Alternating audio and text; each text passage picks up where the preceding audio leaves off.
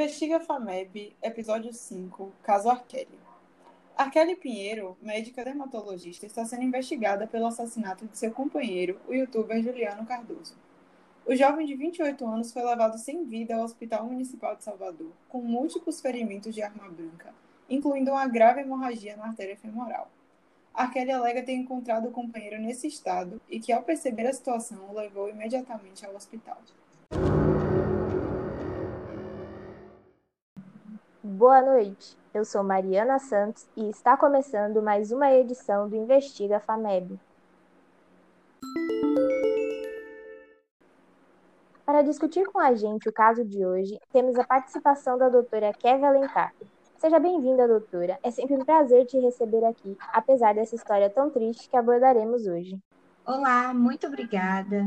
É realmente um caso com desfecho bem triste, né? Que talvez pudesse ter sido diferente se é, tivesse um pouco mais de conhecimento.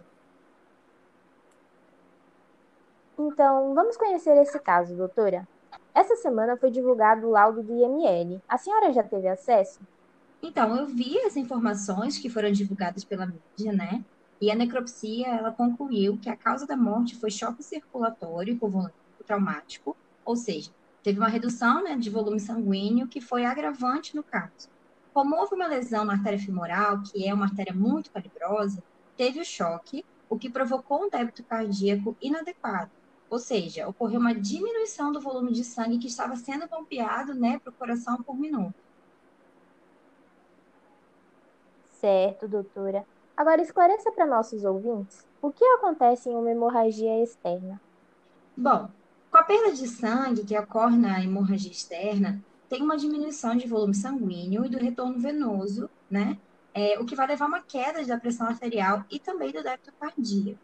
É, essa queda na pressão ela é percebida pelos baroreceptores é, que estão no seio carotídeo no arco aórtico, né? Esses receptores eles vão diminuir os impulsos sensitivos que são enviados lá para o núcleo do trato solitário, que é a área sensorial do nosso centro vasomotor, que fica no bulbo, né? No sistema nervoso central.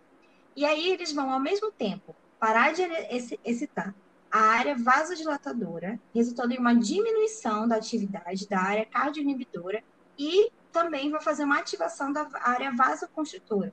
Isso tudo vai resultar numa carga simpática no coração, é, que leva a um aumento da, da, da, capacidade né, de condução do estímulo entre as células, da força de contração, do ritmo cardíaco e da capacidade de relaxante, e também nos vasos sanguíneos, que vai causar né, uma constrição vascular, principalmente na área próxima ao foco da hemorragia, né? E vai manter né, o fluxo para os órgãos vitais.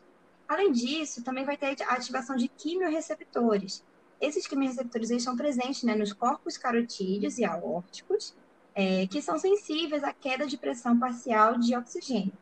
E aí as catecolaminas elas vão se ligar a esses quimiorreceptores que, que carregam a informação para a área sensorial do bulbo também, é, ativando o centro respiratório.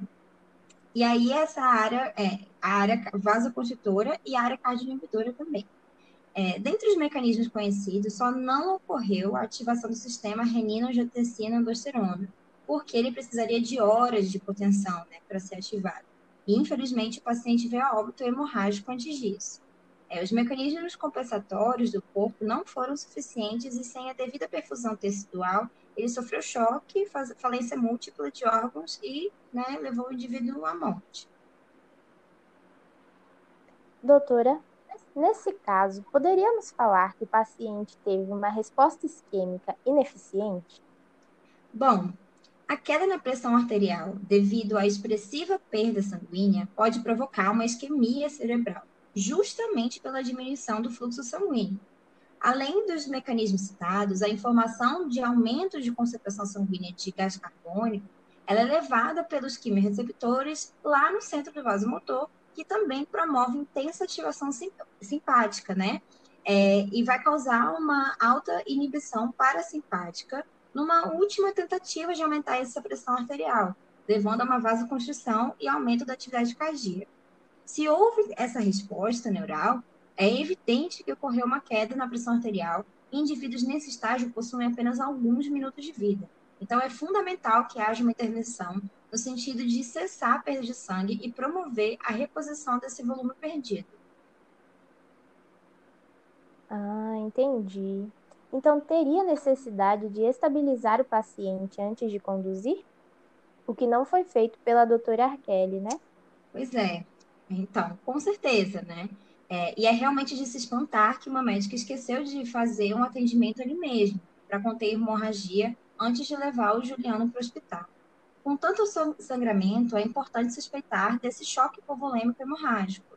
É, a, ela vendo ali o sangue pulsar, pulsar, ela precisava intervir através de um torniquete, que é a principal forma de contenção efetiva né, de um sangramento, é, em especial no membro inferior.